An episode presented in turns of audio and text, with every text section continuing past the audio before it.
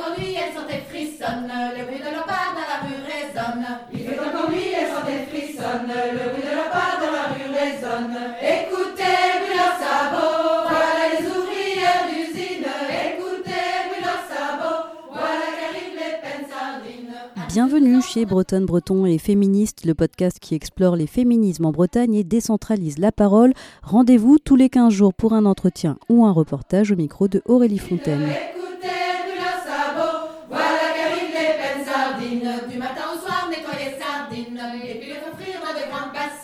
Du matin au soir, nettoie les sardines, et puis les font frire dans de grandes bassines. Écoutez, voilà les ouvrières d'usine. Écoutez. Aujourd'hui, pour euh, ce 16e épisode, on va parler d'autodéfense féministe. Et de ce que cela veut dire exactement, on va en discuter avec Pauline, qui anime des stages d'autodéfense en Bretagne, et notamment avec euh, Antidote, une association euh, féministe basée à Rostrenin. En fait, il existe plusieurs méthodes d'autodéfense féministe. Ici, on va parler de la méthode riposte, celle qui est pratiquée par Pauline. Ce sont des techniques euh, physiques et psychologiques qui sont basées sur ce que les femmes peuvent faire pour arrêter ou prévenir une agression. Les agresseurs comptent sur la peur et le silence des victimes. Et quand on dit silence, c'est silence sur le coup et c'est silence après aussi. Une des efficacités de la riposte, c'est de ne pas rester euh, silencieuse et que ça vient euh, casser euh, le, scénario de, l'agresseur qui, lui, pense que tout va bien se passer. Alors, cette méthode a aussi une approche intersectionnelle. Par exemple, il existe des stages pour les femmes sourdes et malentendantes ou les hommes transgenres. L'objectif, c'est que les participantes aient encore plus confiance en elles pour se sortir de, situations de violence sexiste. Et euh, pour commencer cet entretien, Pauline explique la différence entre autodéfense féministe et autodéfense conventionnelle type self-défense. Euh, en termes d'objectifs, on va être euh, vraiment sur un objectif de reprise de confiance en soi et de ce qu'on appelle l'empowerment, c'est-à-dire euh, se dire qu'on a la capacité à riposter, qu'on est capable de se défendre dans des situations d'agression ou des situations de malaise, qu'on est légitime à le faire et que on a de la force en nous pour le faire, que ce soit de l'autodéfense physique ou de l'autodéfense verbale. On va dire que les stages d'autodéfense féministe cherchent à à casser ces préjugés, ces clichés sur le fait que les femmes sont faibles, sur le fait que euh, les femmes ne peuvent pas, ne doivent pas avoir euh, recours à des gestes physiques pour se défendre parce que se battre c'est mal, c'est pas féminin, etc. Et euh, il y a aussi une différence, on va dire, de de nature de contenu, c'est-à-dire qu'on ne cherche pas à former des personnes qui seraient ceinture noire de karaté ou hyper fortes en krav maga, etc. Ce qu'on cherche, c'est pas le geste technique, c'est des outils physiques comme verbaux utilisables tout de suite dans des situations d'agression ou de malaise pour se sortir de la situation et pas pour gagner une bagarre entre guillemets. Et une autre différence fondamentale, c'est aussi que les stages vont être adaptés à la réalité des violences faites aux femmes et vont permettre aussi d'apporter des informations pour euh, casser les idées fausses qu'il peut y avoir là-dessus. C'est-à-dire que, euh, par exemple, dans beaucoup de cours de self-défense un peu classiques, on va être sur euh, typiquement une agression au couteau pour voler le sac à main dans une rue la nuit, alors qu'on sait très bien que dans la majorité des agressions faites aux femmes, ça va être par des personnes connues, dans des lieux privés, dans des lieux connus, et que ça va pas être cet inconnu qui surgit de la nuit pour nous voler notre sac à main. Quoi. Et donc, c'est aussi bah, se remettre en tête et porter à la connaissance des participantes, certaines le savent, d'autres ne le savent pas forcément, que euh, bah oui, là où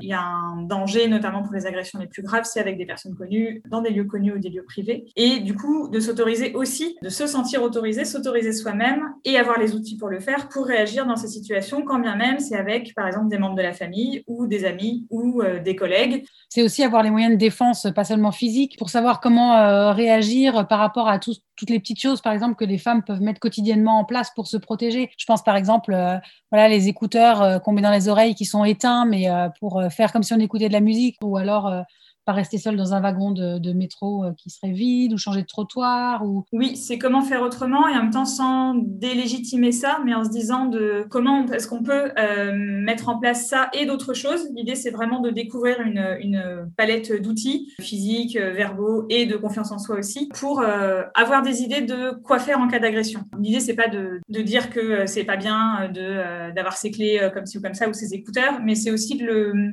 de remettre ça dans un contexte plus global et dans une boîte à outils plus globale, on va dire, et de se dire qu'on le fait en, en, conscience aussi, de se dire, bah tiens, est-ce que, euh, par exemple, quand j'ai peur dans une rue, euh, dans la rue pour rentrer chez moi la nuit, est-ce que ça vient euh, de parce que j'ai été agressée dans cette rue, effectivement, ou que j'ai plusieurs copines à moi qui ont été agressées dans cette rue Ou est-ce que ça vient aussi de tous les clichés et de toutes les peurs qu'on nous met, enfin que la société, les médias nous mettent, qu'une femme ne doit pas sortir dans la rue la nuit, une femme ne doit pas sortir seule. Et c'est aussi comment on prend conscience de toutes ces peurs-là qui parfois viennent d'expériences réelles et parfois viennent aussi de, de, tout ce que la société dit sur les violences faites aux femmes et qui ne sont pas raccord avec la réalité en fait des violences vécues. Et donc de pouvoir à la fois se permettre de diminuer nos peurs quand euh, elles ne se basent pas sur quelque chose de réel ou de réaliste, on va dire, et en même temps, dans des situations de danger, avoir des idées de savoir quoi faire les stages, c'est aussi un temps pour euh, valoriser tout ce qui est déjà mis en place. C'est-à-dire que, bah, notamment avec la méthode riposte, on raconte dans le stage beaucoup d'histoires de réussite. Alors, les histoires de réussite, c'est des, situations d'agression euh, vécues par des femmes et où elles ont mis en place euh, différentes stratégies pour s'en sortir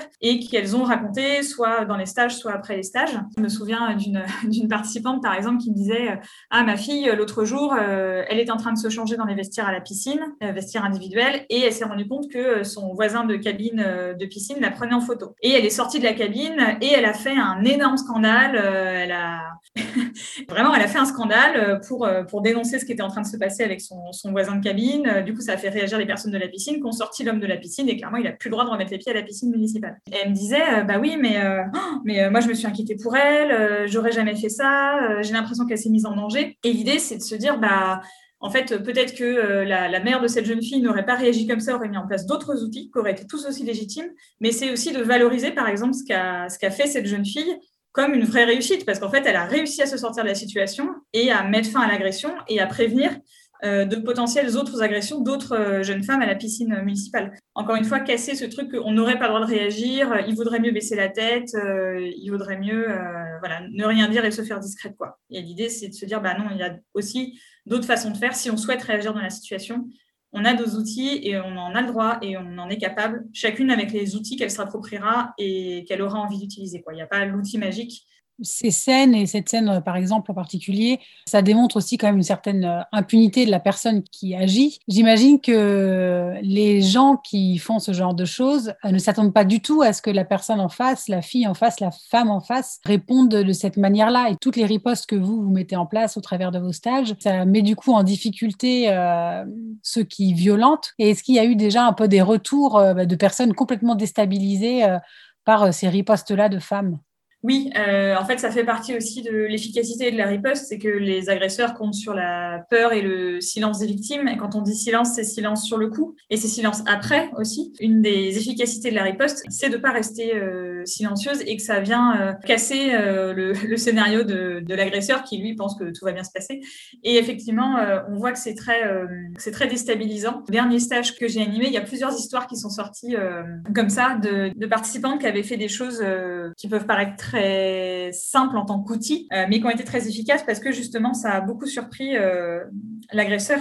Comme quoi, par exemple? La participante qui, a, qui racontait cette histoire ne l'a pas vécue elle-même, d'une jeune femme qui était, euh, subissait des regards, on va dire, euh, malaisants d'un homme qui la reluquait, comme on dit dans le langage courant, dans un, dans un transport en commun et euh, qui clairement n'arrêtait pas quoi, de la regarder, regarder sa poitrine, etc. Et ce qu'elle a fait, c'est qu'elle a mis son doigt dans son nez de façon, en, bah, c'est, fourré le doigt dans le nez de façon très ostensible le regard de l'agresseur a changé euh, du tout au tout. et clairement, il était beaucoup plus gêné qu'elle et il a arrêté ses regards, euh, ses regards agressifs, quoi. Donc, euh, et typiquement, ça, c'est le genre de choses qui casse complètement le, scénario de l'agresseur. Voilà, pour donner un exemple. Toi, tu abordes pendant ces stages toutes les formes de violence sexistes, qu'elles soient physiques et ou psychologiques. C'est vraiment l'idée d'aborder euh, toutes, les, toutes les formes de violence. On parle évidemment des violences euh, les plus évidentes, euh, violences physiques, mais aussi ma violence sexuelle, parce que c'est aussi une, réalité mais aussi effectivement des violences plus euh, subtiles, que ce soit euh, de la violence verbale. Euh, et dans, le subtil, c'est aussi, c'est aussi parfois du non-verbal. Typiquement, la personne qui nous regarde dans les seins depuis l'autre bout du bus, par exemple, ou de la rame de, de tramway ou de métro. Bah, c'est aussi les blagues, alors blagues avec des guillemets, hein, avec beaucoup de guillemets, discriminantes qu'on entend au boulot tous les jours parce qu'on est une femme ou parce qu'on est lesbienne ou parce qu'on est parce qu'on est une personne non blanche euh, ou autre, qui sont aussi des formes de, de, violences subtiles, mais qui, euh, surtout à force de répétition, n'en sont pas moins euh, graves. Donc c'est aussi l'idée de s'outiller sur ces violences-là, qui, peuvent paraître plus anodines de premier abord, mais qui à force bah, minent aussi notre confiance en nous. Et puis c'est aussi tout ce qui va être violence psychologique, on parle aussi de tout ce qui est euh, violence liée à du contrôle. Donc ça va être, ça peut prendre la forme de violence économique euh, ou administrative, nous contrôler euh, notre propre argent ou ne pas nous donner d'argent si par exemple on dépend économiquement de notre conjoint, par exemple. Violence administrative, c'est nous empêcher d'avoir accès à, nos propres droits sociaux. Ça peut être du contrôle plus qui ressemble à du cyberharcèlement aussi, contrôler nos réseaux sociaux, contrôler notre boîte mail, avoir accès à notre téléphone, etc. Prendre en compte tout le l'éventail presque infini des types euh, de violences pour euh, euh, s'outiller et se sentir légitime à réagir dans les différentes situations, en ayant conscience aussi que ben, réagir dans une situation de, on va dire, de violence subtile, ça peut empêcher aussi à terme que s'installe par exemple plus de contrôle ou des violences qui seraient plus évidentes ou qu'une relation de violence s'installe par exemple.